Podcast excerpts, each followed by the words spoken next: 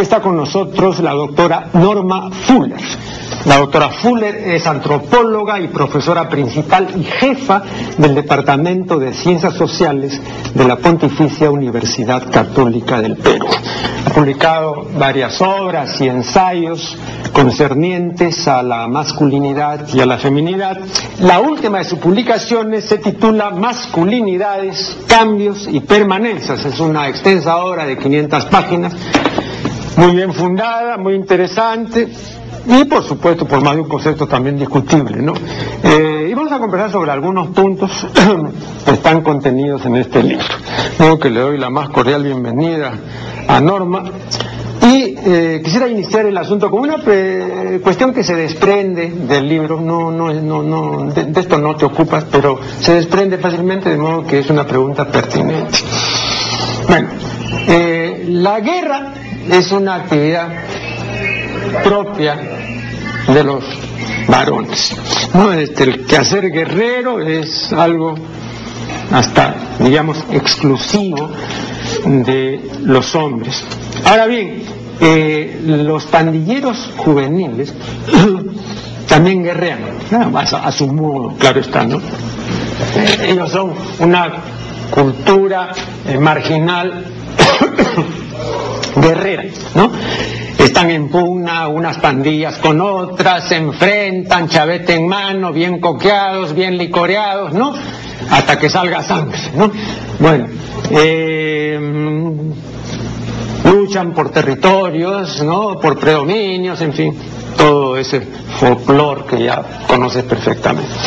Fíjate, en Lima hay alrededor de mil pandillas juveniles.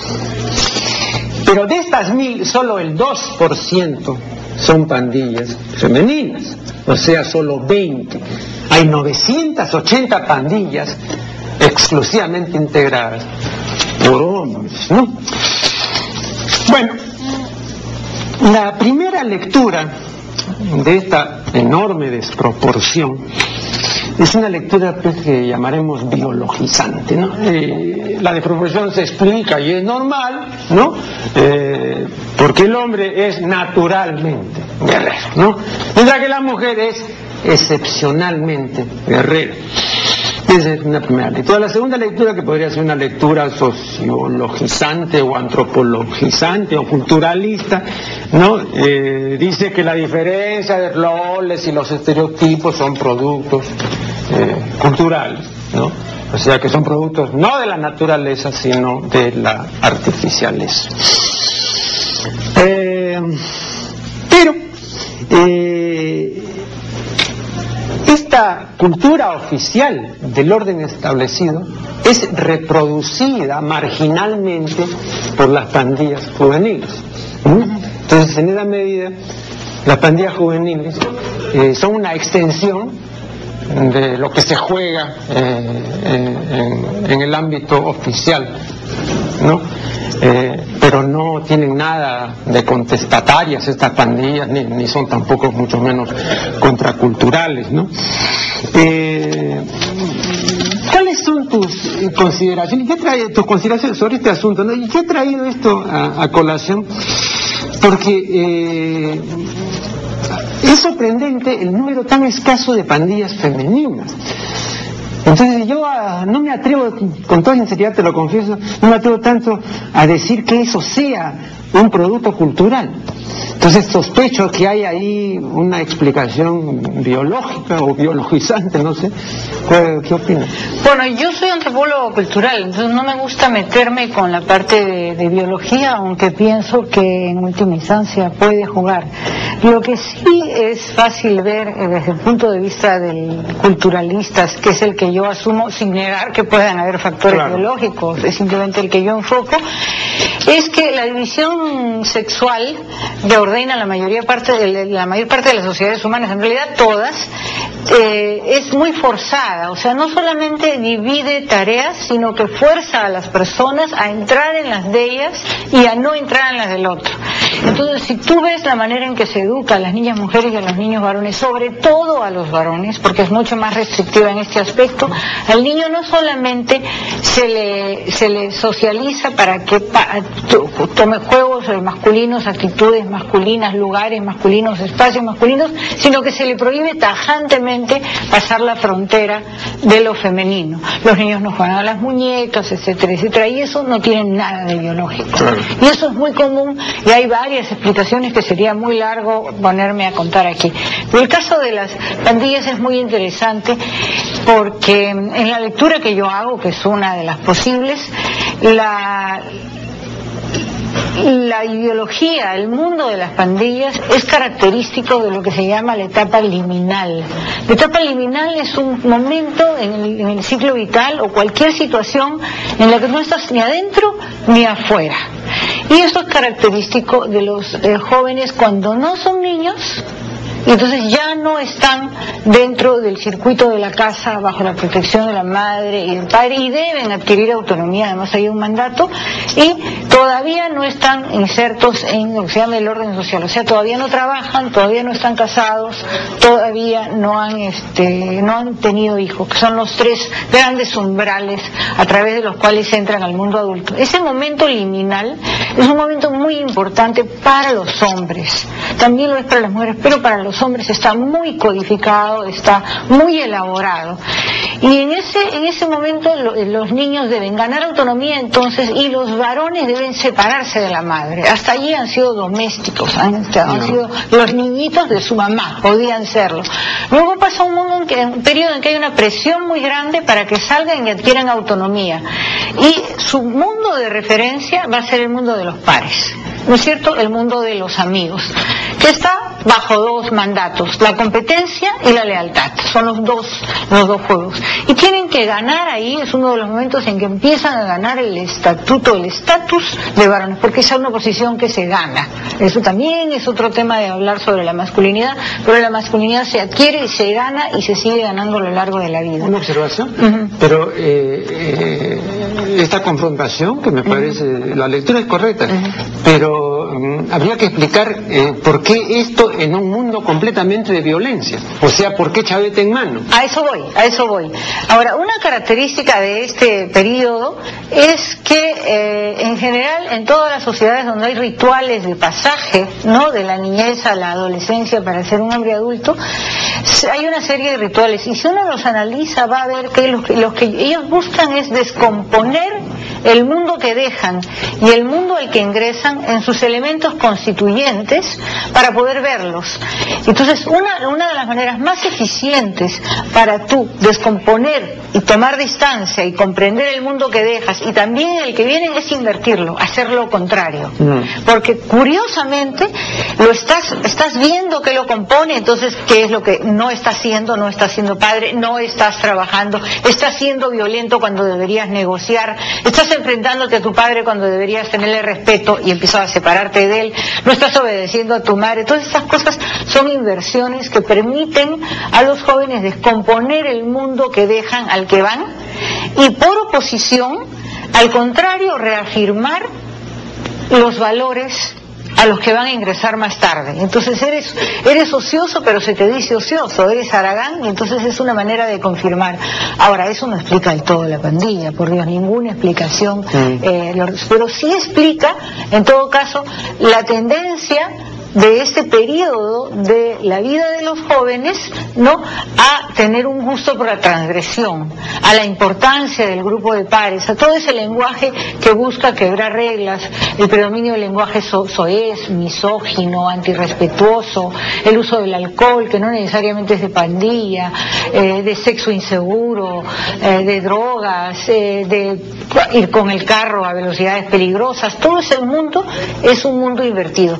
Ahora, la pandilla se le une a otra serie de fenómenos. Una observación, eh, cuando yo entrevisté al sociólogo Federico Tom, que es especialista en violencia juvenil, le dije, ¿y cuál es la razón, si es que hay alguna razón, de estas pandillas? O sea, todo parece en esta vida tener una finalidad, un propósito, un sentido, ¿no? Y yo no veo, le digo con toda sinceridad, cuál es el sentido de una pandilla. Eh, y, entonces la, la, respuesta es, me parece, eh, muy preocupante, ¿no? que ellos lo hacen por el vacilón, esa es la palabra que emplean. ¿Y en qué consiste el, vacilón? Parafrasearlo como lo frasean ellos así, en una forma muy ya jergal y, monosilábica, eh, meter cuchillo para que salga sangre. Bueno, eh, yo ahí no veo ningún ritual de pasaje, yo no veo ninguna confrontación, porque meter cuchillo para que salga sangre, y, además ahí la violencia por la violencia misma, no, tiene un propósito la violencia, ¿no? O sea, ahí termina, ¿no? Una vez que salga la sangre, ahí termina hasta que venga otra víctima, ¿no? ¿No te parece que es un círculo vicioso? Ya, ya son evidentemente variaciones eh, extremas de algo que se puede ver en el núcleo y que allí se le han juntado una serie de otros elementos que han llevado a estos jóvenes ya no son liminales, ya son marginales. Y, una cosa final. Eh, que es un peligro de esta época. En la fantasía juvenil siempre está el peligro, te vas a volver un drogón, te vas a volver el eterno don Juan que nunca se casa y nunca es responsable, te vas a volver todas las amenazas, las madres viven asustadas de que mi hijo se pase, se vuelva alcohólico, porque este periodo es peligroso. Ellos, ellos son el extremo de eso, se salieron, o sea, no pudieron hacer el pasaje. Y una última cosa, eh, que en realidad era la principal eh, ¿Cómo explicarías este, eh, culturalmente eh, esta gran escasez de pandillas femeninas? Bueno, la cultura, la cultura femenina adolescente es totalmente diferente. No tiene nada que ver con la cultura masculina. Nada que ver.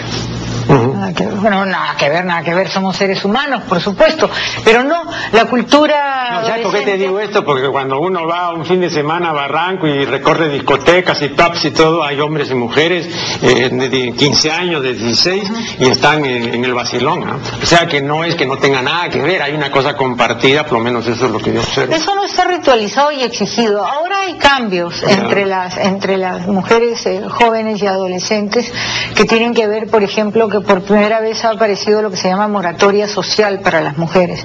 En un esquema perfecto, que por supuesto no existe, ¿no es cierto?, de iniciación, eh, de paso a la adultez femenina, vendría la menarca. La menarca marcaría el comienzo de la capacidad reproductiva femenina e inmediatamente es casadera. Si es casadera, ya puede, ya, y además como hay control de la sexualidad de ella, generalmente es menarca, primera relación sexual, que es unida idealmente al matrimonio, y pasaje a la vida adulta porque te casas y tienes hijos. No hay un periodo, y en los varones no, en el periodo, en los varones hay un periodo de moratoria social, en el que ese, ese periodo liminal. En las mujeres tradicionalmente no lo había, ahora se está abriendo. Se está abriendo principalmente por la vía de la, eh, de la no asociación entre la menarca, el inicio de las relaciones sexuales y la maternidad. O sea, las mujeres pueden, pueden tener un periodo de libertad sexual sin necesidad de ser madres. Eso ha cambiado. Eso no es el único factor. El otro gran factor, igualmente potente, es el ingreso a los estudios y al mundo del trabajo. Entonces, ellos están además pasando para más tarde el momento de casarse, el momento de tener hijos, eh, y dentro de su proyecto de vida está entrando entonces los estudios y el trabajo como forma de su identidad personal. Entonces, ha aparecido en el horizonte de las mujeres lo que se llama la moratoria social que antes no existía y se está empezando a codificar, es un fenómeno cultural nuevo. Pero mientras, tanto, mientras, tanto, este 2% de pandilleras es atípico. Mientras tanto es atípico, porque no hay en la cultura del género femenino toda una, eh, una elaboración sobre lo que es este periodo de moratoria, recién se está haciendo. En cambio hay una, una elaboración milenaria, si no millonaria, de, años de lo que es la cultura de la moratoria social eh, masculina, ¿no? Vamos a hacer acá el primer corte y luego retomaremos esta conversación. Aquí en la página 20 hablas de la identidad. Eh, dices, la identidad es el sentimiento experimentado por el sujeto de que su existencia posee una permanencia y continuidad perceptibles internamente por él mismo y externamente por los otros. Más adelante, la identidad puede ser entendida como una narrativa, como la manera en que la gente reconstruye su vida con el fin de relatarla a otros o a sí mismo. Y en la página siguiente el proceso de constitución de la identidad no termina en la niñez. En efecto, se trata de un proceso que prosigue durante toda la vida del sujeto. Ahora, creo entender por esto, ¿no?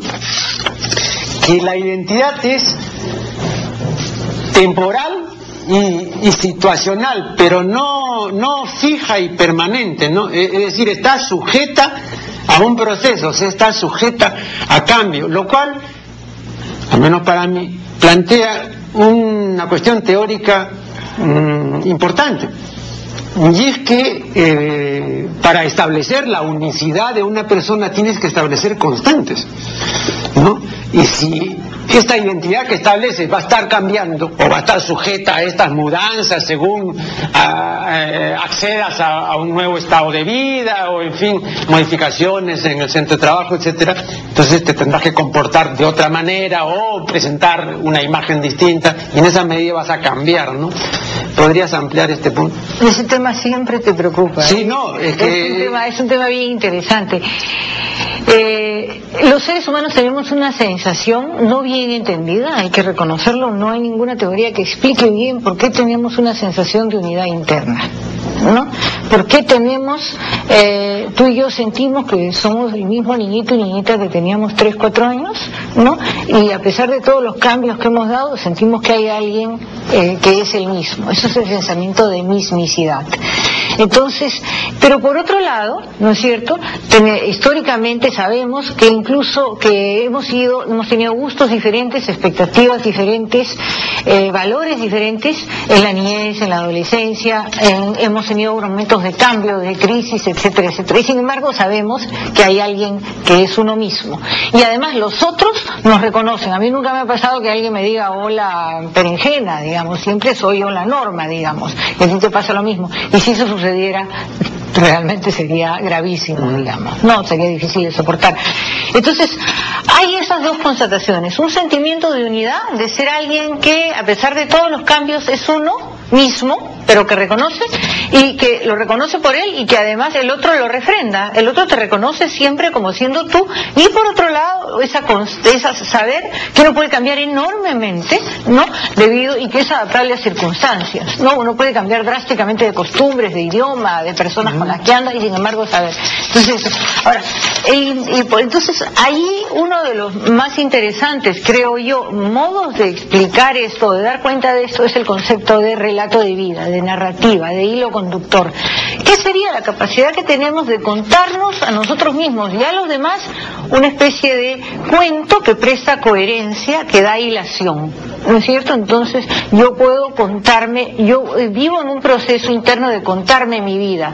Incluso sucede que en los momentos de gran cambio o crisis uno la relee y descubre que no, que de niño lo que quería era hacer otra cosa, ¿no? los tempranos bosquejos de su vocación, etcétera, etcétera.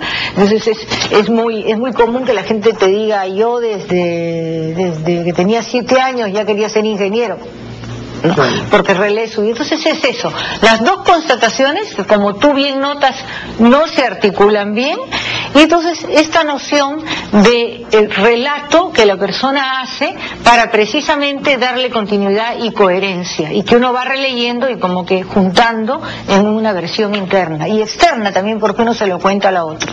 Por ejemplo, un caso típico es cuando te casas.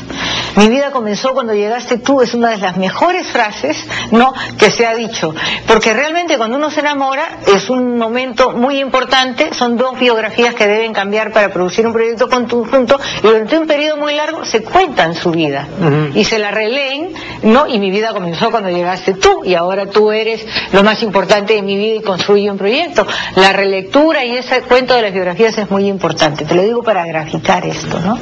Bien.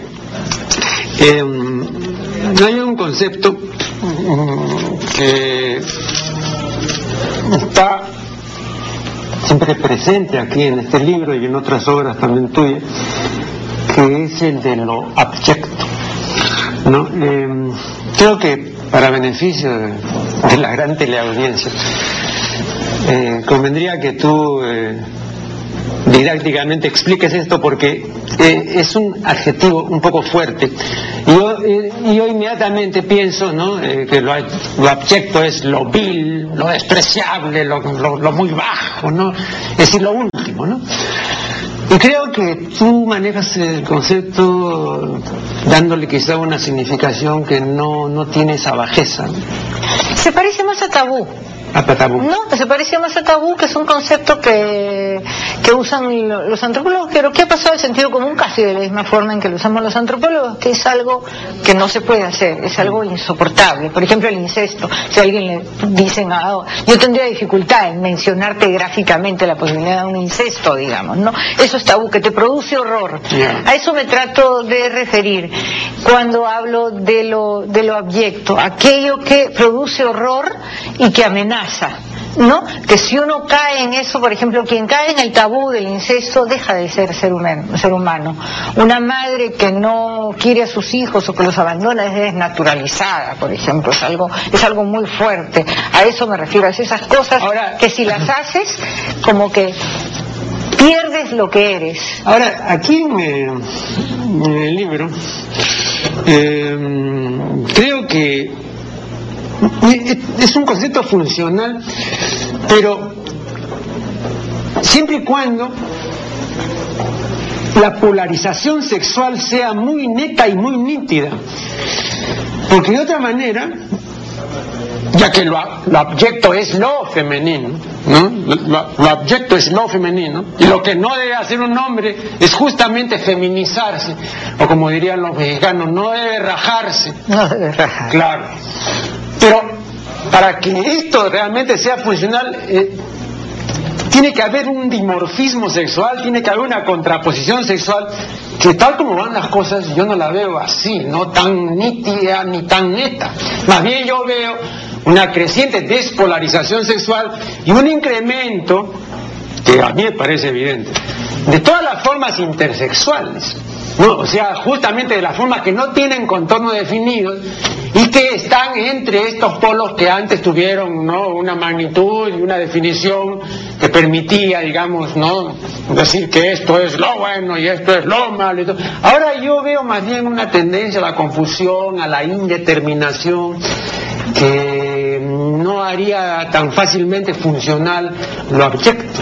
Puede ser, puede ser que nos dirijamos hacia eso. Yo he trabajado en este libro, que son 120 entrevistas, escogí específicamente una población de varones lo más convencional posible, eh, no en el sentido de que no fueran personas interesantes y ricas y complejas, pero que no estuvieran pues en la literatura sociológica ni antropológica ni de género para que evitar las respuestas de prestigio, ¿no? Pensar que lo que la entrevistadora o el entrevistador le iba a gustar, digamos, ¿no? Entonces, en general yo he tratado de reflejar eh, una población lo más convencional posible, no algo diferente. Hay personas que son diferentes, pero no he dado preferencia a aquello que las diferencia, sino aquello que las acerca. Uno. Dos, cuando yo hablo de lo femenino como objeto, no hablo de la mujer. Hay que mm. tener cuidado. Para nada hablo de la mujer y del hombre completo. Hablo de un fantasma ¿no? De, que, que, opone lo, masculino y lo femenino, ¿no es cierto? Y que hace que lo femenino sí se defina cuando tenga un, su borde último, sea, cuando empieza a ser eh, femenino, cuando se empieza a acusar o de ser pasivo, o ser, eh, dejarse llevar por los sentimientos, o ese tipo de cosas, ¿no? Que se usa efectivamente en el lenguaje del sentido común para forzar a los varones a entrar dentro de ciertos límites, cuando su socializa un niño, a un niño se lo amenaza constantemente varias veces al día con ser mujercita, digamos, ¿no? Con ser femenina. A eso me refería. Pero perdón, no he entendido bien, ¿no? Porque em, cuando tú dices que ah, no, te refieres a la mujer, sino te refieres a un límite por el que se define el varón, o sea, si llegas hasta este punto... masculino. Claro, es lo masculino. Pero eh, eh, en esta sociedad y en otras, ¿no? Eh, el afeminado el amujerado, o como decía el poeta chocano, el amariconado, decía, bueno, decía maricón, decía el amariconado, bueno, es objeto de burla y de desprecio y se le caricaturiza, etcétera, porque se parece a la mujer o porque adopta actitudes y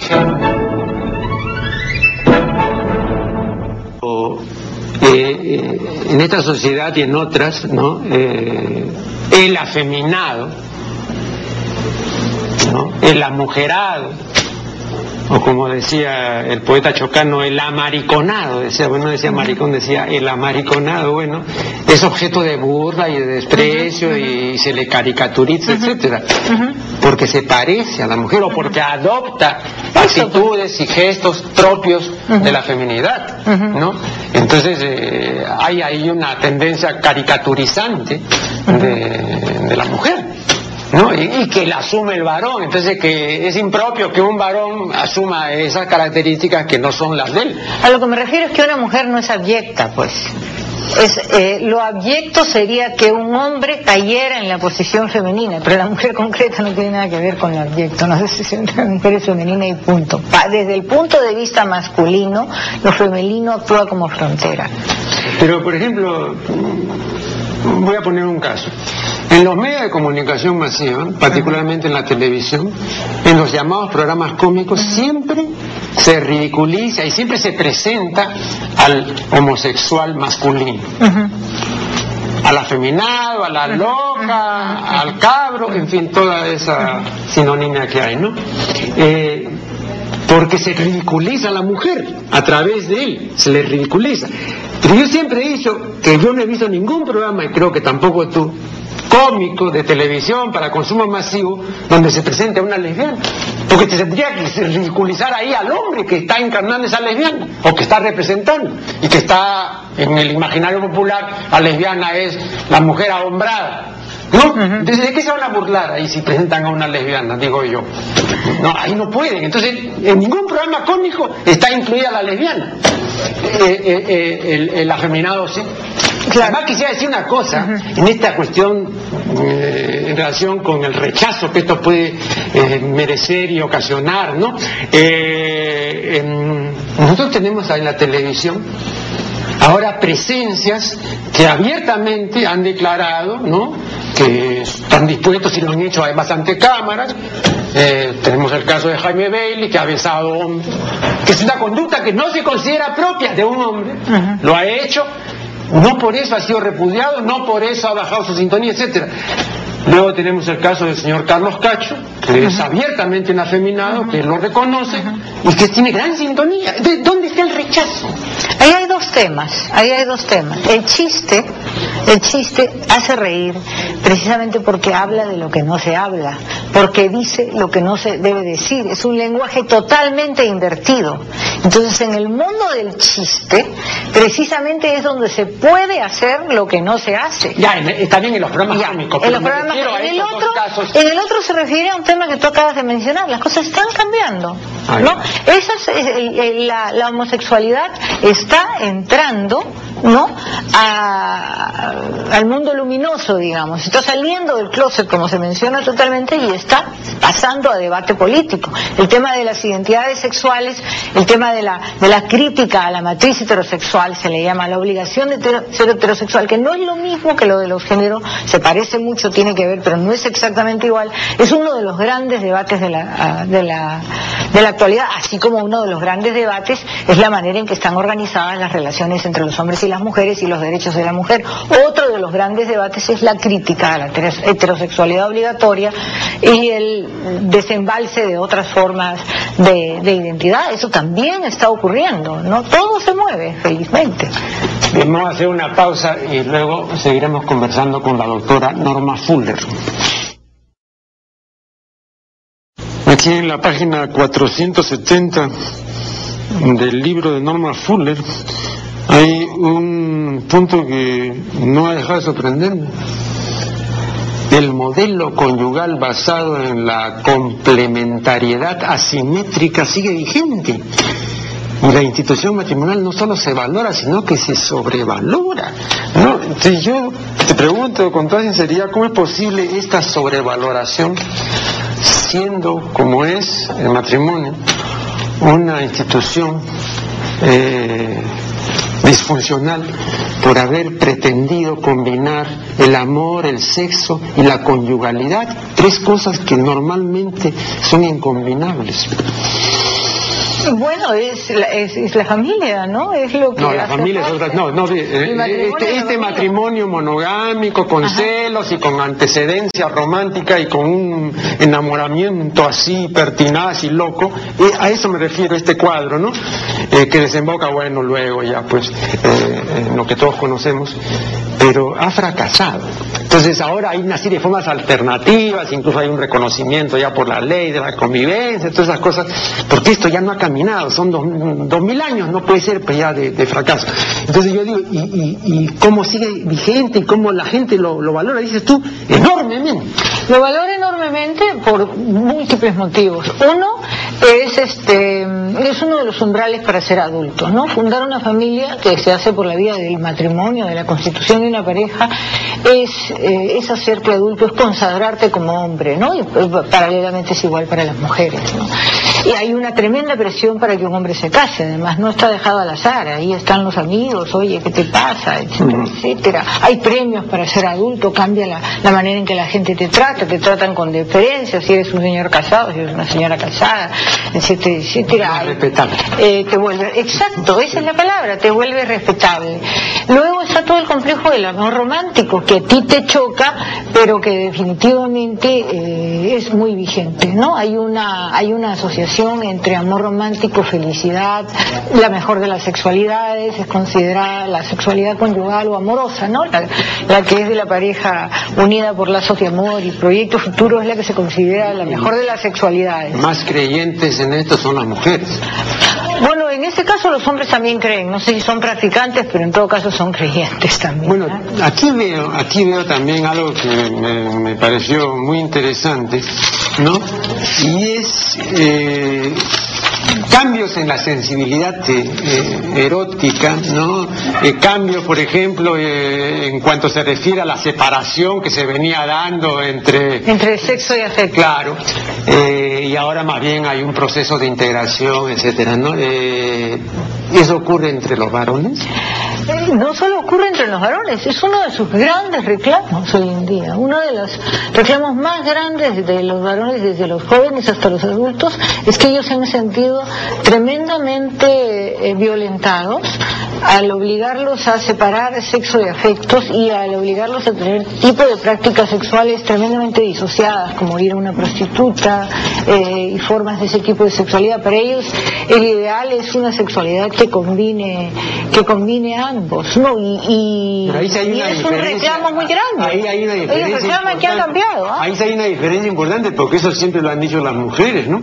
Y más bien el hombre ha sido muy esquizofrénico en ese sentido y ha sido completamente separatista. La mujer ha sido integrativa, ¿no? Y el hombre ha tendido y tiene, me parece, a separar y a decir que una cosa eh, es distinta de la otra y que eventualmente, claro, se pueden dar las dos cosas, pero no necesariamente. Ah, eso sí, claro, ellos aceptan que no necesariamente, pero ellos, una gran reivindicación de eh, todos los varones que he estudiado en las tres, cuatro investigaciones que he hecho es que ellos buscan integrarse sexo y afectos y les parece tremendamente violenta esta no integrar, esta no integración. O sea, es una lectura bien convencional. No bueno, es, y es convencional no solamente gente, ese gente bien pensada, ¿eh? gente, porque gente bien pensada. Yo decía, pero qué bien reclaman que no quieren ir a donde prostitutas porque es un sexo desagradable, porque se sienten maltratados. Es un análisis más fino de las de todo el material que tengo que es abundante en ese efecto, porque es un tema sobre el que sobre el que se explayan relativamente, encuentran que lo que les molesta es que la mujer no los quiere. Ellos no revisan que ellos cosifiquen a una mujer, que no, lo que les molesta es que ellos esperan que la mujer los quiera y que les parece que los denigra tratarlos efectivamente malo con indiferencia y cobrarles. Entonces, realmente allí hay toda una crítica a ese tipo de sexualidad, pero porque a ellos los inferioriza. Pero yo no sé hasta qué punto, fíjate, eh, yo he visto varias veces el espectáculo que a partir de las 7 de la noche eh, ocurre en las primeras cuadras de la avenida Grau. Bueno, eh, las prostitutas tienen ahí una clientela impresionante ¿no? No de machitos que se inferiorizan, ni de que van a ser maltratados, ni que van a tener que pagar por la encamada, sino de gente verdaderamente interesada que está dando la vuelta y está rondando y está contratando y está encamándose con esta gente. Entonces hay, y ojo, ah, que ahora tienen la posibilidad de hacerlo con mujeres no prostitutas. Entonces también aquí podríamos retomar algo que tú dijiste anteriormente, ese es quizá eh, eh, el atractivo de lo prohibido, de lo bajo, ¿no? Eh, que hace que estos varones sigan frecuentando eso y que entonces no sea tan cierto que no, que eso ya no, y que ahora sí el amor y el afecto. Puede ser, puede ser, pero cuando tú te sorprendiste de que los hombres Mm. uniesen sexo de afecto, te dije que gran cantidad de entrevistados en diferentes investigaciones reclaman como una reivindicación, digamos, que los hombres junten sexo de afectos. Así, ¿no? Sí, y sienten que la, la educación que han recibido ha sido violentadora, digamos, no poco respetuosa con sus sentimientos. Yo creo que esto viene también de, de- de una satanización que, que se hizo de lo sexual. En virtud de- y acá además en el discurso religioso tú lo puntualizas, ¿no? Este, eh, el hombre es eh, carne y espíritu, ¿no es cierto? Y entonces eh, la carne es lo bajo, la carne es lo, lo, lo concupiscible, lo diabólico, ¿no? Etcétera. No todo, toda esta terminología de la patrística, pero que ha calado. ¿no? Ha calado. Ha Entonces calado. el amor, el amor en realidad Entonces dignifica, no dignifica esto que es animalizante. etc. Claro. Pero eso no puede ser pues para una persona digamos que tenga ya algún criterio, no, no, no, no puede ser realmente lo real, ¿no? Porque eso no es así, ¿no? Sin embargo veo que, que- que lo han tomado en serio como para ahora tratar de, de reconsiderar y de mejorar esa situación distorsionada y de presentarnos el cuadro del amor y del sexo, o sea, el sexo dignificado por obra del amor, ¿no? Eh, no, el amor como, como, con mayúscula además, ¿no? Eh, y en primer lugar, ¿no? Y luego el sexo, bueno, ya eh, es menos bajo, pues se va acompañado por el amor, ¿no? Pues es una lectura este, también de muy de liga de la decencia, me parece, ¿no? Mm, Bueno, pero toda la literatura está plagada de erótica, está plagada de referencias al amor, o sea, Ah, el claro. amor magnifica la, enormemente la experiencia erótica, ¿no? Sí. O sea, si se pueden juntar las dos cosas, no sé por cuánto tiempo dure, pero definitivamente es una de las experiencias eróticas más agradables, ¿no? En eso tampoco están tan equivocados. Acá tú dices que entre los clasemedieros la creciente participación de la mujer ha originado cierta redefinición de la feminidad y una mayor desgenerificación de la representación del espacio laboral. Brevemente, ¿de qué se trata? A lo que se refiere es que tradicionalmente la- la- al hombre se lo ligaba con ser el proveedor, el que trabaja, el que trae recursos a la casa. Y a la mujer la que tiene los hijos, pero de los hijos cuida de la casa. Podía eventualmente trabajar, pero para ayudar, digamos, pero no era la proveedora. Y además que el mercado laboral estaba muy segmentado, o sea, la mayoría de los trabajos era para hombres y pues las mujeres tenían espacios bastante reducidos. Esto ha ido cambiando violentamente en los últimos 30 años con un ingreso muy grande de las mujeres, sobre todo de clase media, los sectores populares sigue muy segmentado el mercado laboral, entrando en muchas eh, profesiones. Entonces, ¿qué es la desgenerificación? Quiere decir que un espacio de trabajo que antes se veía como exclusivamente masculino, en el cual la mujer era un bicho raro, ahora ya es normal que circulen mujeres. Entonces ya no está generificado, está desgenerificado. Por ejemplo, aquí han entrado y han salido mujeres de todas las edades y hombres de todas las edades y es un ambiente normal. Hace 40 años hubiera sido raro, digamos, ¿no? A eso me refiero. Entonces, cambia la representación de trabajo porque ya no es tu día a día. Bien, eh, muchísimas gracias a Norma Fuller por su valiosa participación en este programa. Yo recomiendo, bueno, anteriormente le recomendé el libro de Norma, pero lo vuelvo a recomendar. Eh, es un libro extenso, es cierto, pero está muy bien documentado, además este, tiene toda una metodología impecable. Y eh, vale la pena leerlo, de modo que Norma nuevamente muchas gracias. Muchas gracias. Con usted será hasta dentro de un momento. Se ha publicado el segundo tomo del estudio dedicado a Pizarro y que ha sido escrito por el doctor José Antonio del Busto. Estos son los dos tomos dedicados a Pizarro. Es un estudio completísimo y más adelante Seguramente eh, habrá ocasión de conversar con el doctor del Busto sobre el tema Pizarro. He recibido asimismo de mi amiga Yolanda Osterling, aquí dicen Osterling, pero es un error, señores, es Osterling, una publicación de la Biblioteca Nacional del Perú, del Fondo Editorial, que se titula Al filo del ciclo, al filo del ciclo. Voy a leer con detenimiento esta hora, porque aquí eh, veo que Yolanda dice para mi amigo Marco Aurelio, con todas las fallas del autor y del editor, ¿no? Espero que no las haya, espero. La guerra y el crimen, historia de la noticia, un siglo de homicidios en el Perú, volumen 2, Jorge Salazar. Jorge Salazar. Luego Eleazar Valverde me envía en 10 tomos, son tomos pequeños pero muy completa esta colección de los cancioneros Valverde, mil valses criollos de todos los tiempos, mil valses criollos de todos los tiempos, ¿no? Eh, es muy completa la colección y además está la letra tal como debe estar, ¿no? Porque en muchísimos casos la letra de los valses ha sido malamente alterada, ¿no? Eh, hay valses, pues, que, han sido a veces completamente desfigurados o se les ha añadido cosas que originalmente no tuvieron, etcétera, ¿no? Y aquí están los valses, pues, eh, como deben estar, ¿no? Bien, eh, también recibido la revista Neoskepsis la revista que dirige mi buen amigo, el profesor Manuel Abraham Pacimiño. Este número está dedicado a, la, lo paranormal y la parapsicología. Eh, contiene artículos eh, muy cuestionadores, muy críticos y rechazantes en lo que se refiere a la parapsicología. Veo aquí, por ejemplo, un artículo del profesor Mario Bunge titulado Parapsicología, ciencia o pseudociencia. Y hay otros eh, artículos de este orden. Bueno, eh, por supuesto, eh, los investigadores y los pensadores tienen todo el derecho de disentir y de discrepar de las opiniones y de las teorías al uso con respecto a lo paranormal y la parapsicología.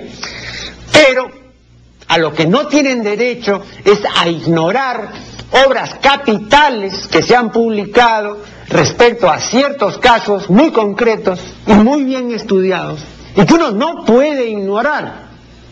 Me refiero concretamente, por ejemplo, al señor Bunge y a otros autores que mencionan ¿no? Eh, casos como el de Geller, Uri Geller, el sobresaliente doblador de metales, casos como el de Ted Serios, el, hombre número uno de la fotografía psíquica, ¿no?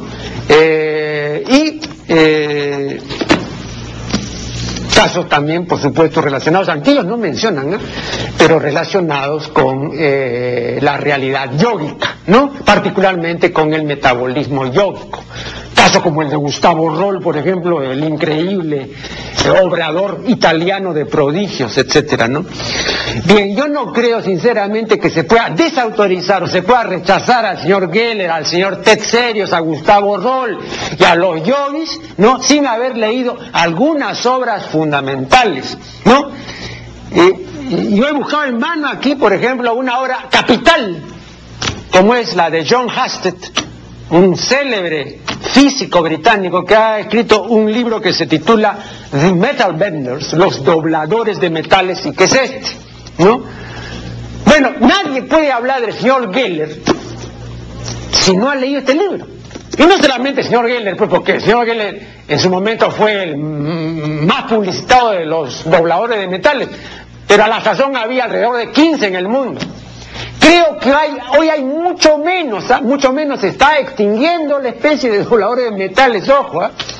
y el poder que tenía antes Geller ya no lo tiene. Porque esto de los dobladores de metales es más bien propio de la niñez y quizá la primera adolescencia, ¿no? Bien, eh, pero el que no ha leído el libro de John Hastert no puede hablar con fundamento. Y el que lo ha revisado y lo ha leído, repito, ¿no? Eh, primero pues que lo desautorice con las mil pruebas que ha hecho el señor Hastert, ¿no? Pero no se puede hablar tan alegremente, ¿no? Luego, uno no puede hablar del caso de Ted Serios si no ha leído el libro de Eisenberg. Jules Eisenberg ha escrito un libro que se llama El mundo de Ted Serios. The World of Ted Serios, este libro. Este es un libro capital que tiene alrededor de 400 páginas, con una cantidad impresionante de fotografía, etcétera. Y, primero pues hay que leerlo y luego hay que rebatirlo y hay que desautorizarlo, pero no se puede así meter en el mismo saco lo que sea rescatable y lo que sea válido de lo paranormal y de la parapsicología y lo que ha sido pues engaño y fraude, ¿no? No, no se puede meter todo en el mismo saco. No se puede decir, señores, esto no cuadra con el modelo de la ciencia, por lo tanto no es verdad, no sirve. Eso no está bien, eso no es lo correcto. Luego, no se puede hablar del señor Geller Uri Geller, sin haber leído en primer lugar el libro de Hastert, donde están ahí las pruebas con el nitinol y están las pruebas con las fracturas que él hizo, ¿no? que no se podían duplicar en laboratorio, etcétera, con un simple golpe de dedo. Y no se puede leer, no se puede hablar, digo, con fundamento del señor Geller y no se le puede tachar de farsante y de mentiroso si uno no ha leído, por ejemplo, y no es el único, ah, pero le he traído el libro de Colin Wilson, titulado The Geller Phenomenon, el fenómeno Geller, ¿no? Este es un libro también capital. Entonces acá no veo citado ninguno de estos libros. Uno puede hablar del yoga, por ejemplo, acerca del yoga pues hay cantidad de libros, ¿no? Pero un libro, por ejemplo, capital es el del, el del rumano, gran religiólogo rumano, fallecido en 1986, Mircea Eliade, ¿no? Yoga, inmortalidad y libertad. Bueno, el que no ha leído pues el libro de Eliade sobre el yoga, está pues en la mismísima calle, en el tema del yoga. Por favor, no puede hablar del yoga. Y el señor Eliade, en su libro Imágenes y Símbolos, ensayos ¿no? sobre lo mágico religioso, habla del metabolismo de los yogis y de la estupenda juventud que tiene un yogi consumiendo un puñado de arroz al día. Y él cuando hizo el ashram en el Himalaya lo vio con su maestro Dasgupta, con el guru Dasgupta. Desmentan pues ustedes al señor Eliade, ¿no? Que a mí me parece mucha alegría y hasta atrevimiento pues escribir así tan zafadamente sobre cosas que no se conocen. No se puede, repito, meter en el mismo saco lo que es válido, porque hay cosas válidas y si no es así, pues que, demuestren lo contrario. Si el señor, por ejemplo, eh, no cree que un yogi es capaz de meterse en una urda súper hermética, ¿no? Que contiene aire para estar solamente 15 minutos. Lo hicieron en la Universidad de Stanford, ¿eh? Bueno, ahí a, los que no creían se le decía, señor, ¿usted por qué no se mete con el yogi a la urna a ver usted cuántos, cuántos minutos aguanta, no? Te dice que esto es una mentira. Métase usted con el yogi, pues si le tomamos tiempo. Hay aire para 15 minutos. Si van dos personas, 7 minutos y medio, usted comienza a asfixiarse. Pero si usted es un yogi, de repente, no sé, va, a durar por, lo menos 15 minutos también, ¿no? Nunca aceptaron, nunca aceptan cuando se ponen así la prueba concreta. Señor, métase usted en una urna con un yogi, donde hay suficiente aire para solo 15 minutos si va una persona. Si van dos, 7 minutos y medio, pues. Ahí sí se atemorizan, no quieren, no dicen no, así nomás. Entonces, ¿en qué quedamos? ¿Es farsa o no es farsa? Un día metieron al yo, y lo hemos visto en la televisión, ¿eh? en, un, en, un documental del National Geographic, lo metieron en una urda súper hermética en la Universidad de Stanford, con aire para 15 minutos, y el yogi estuvo tres horas, tres horas y salió de lo más bien. Cuando preguntaba, ¿y cómo te sientes? Muy bien, mejor que antes. Tres horas. ¿Cómo se explica eso? Hay que explicarlo, pero no se puede decir, no, no, no, eso es mentira, han estado confabulando. No, no, no, eso no es serio. Bien, eh, he recibido también el, eh, de la antología general del teatro peruano, el quinto tomo, que es este. Ya van cinco, usted me entendió que este es el final, pues una obra sumamente importante y considerable.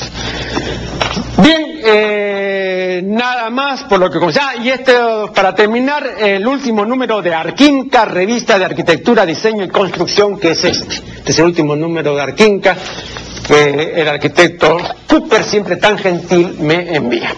Bien, eso es todo por lo que concierne a la presente miscelánea y será hasta el programa siguiente.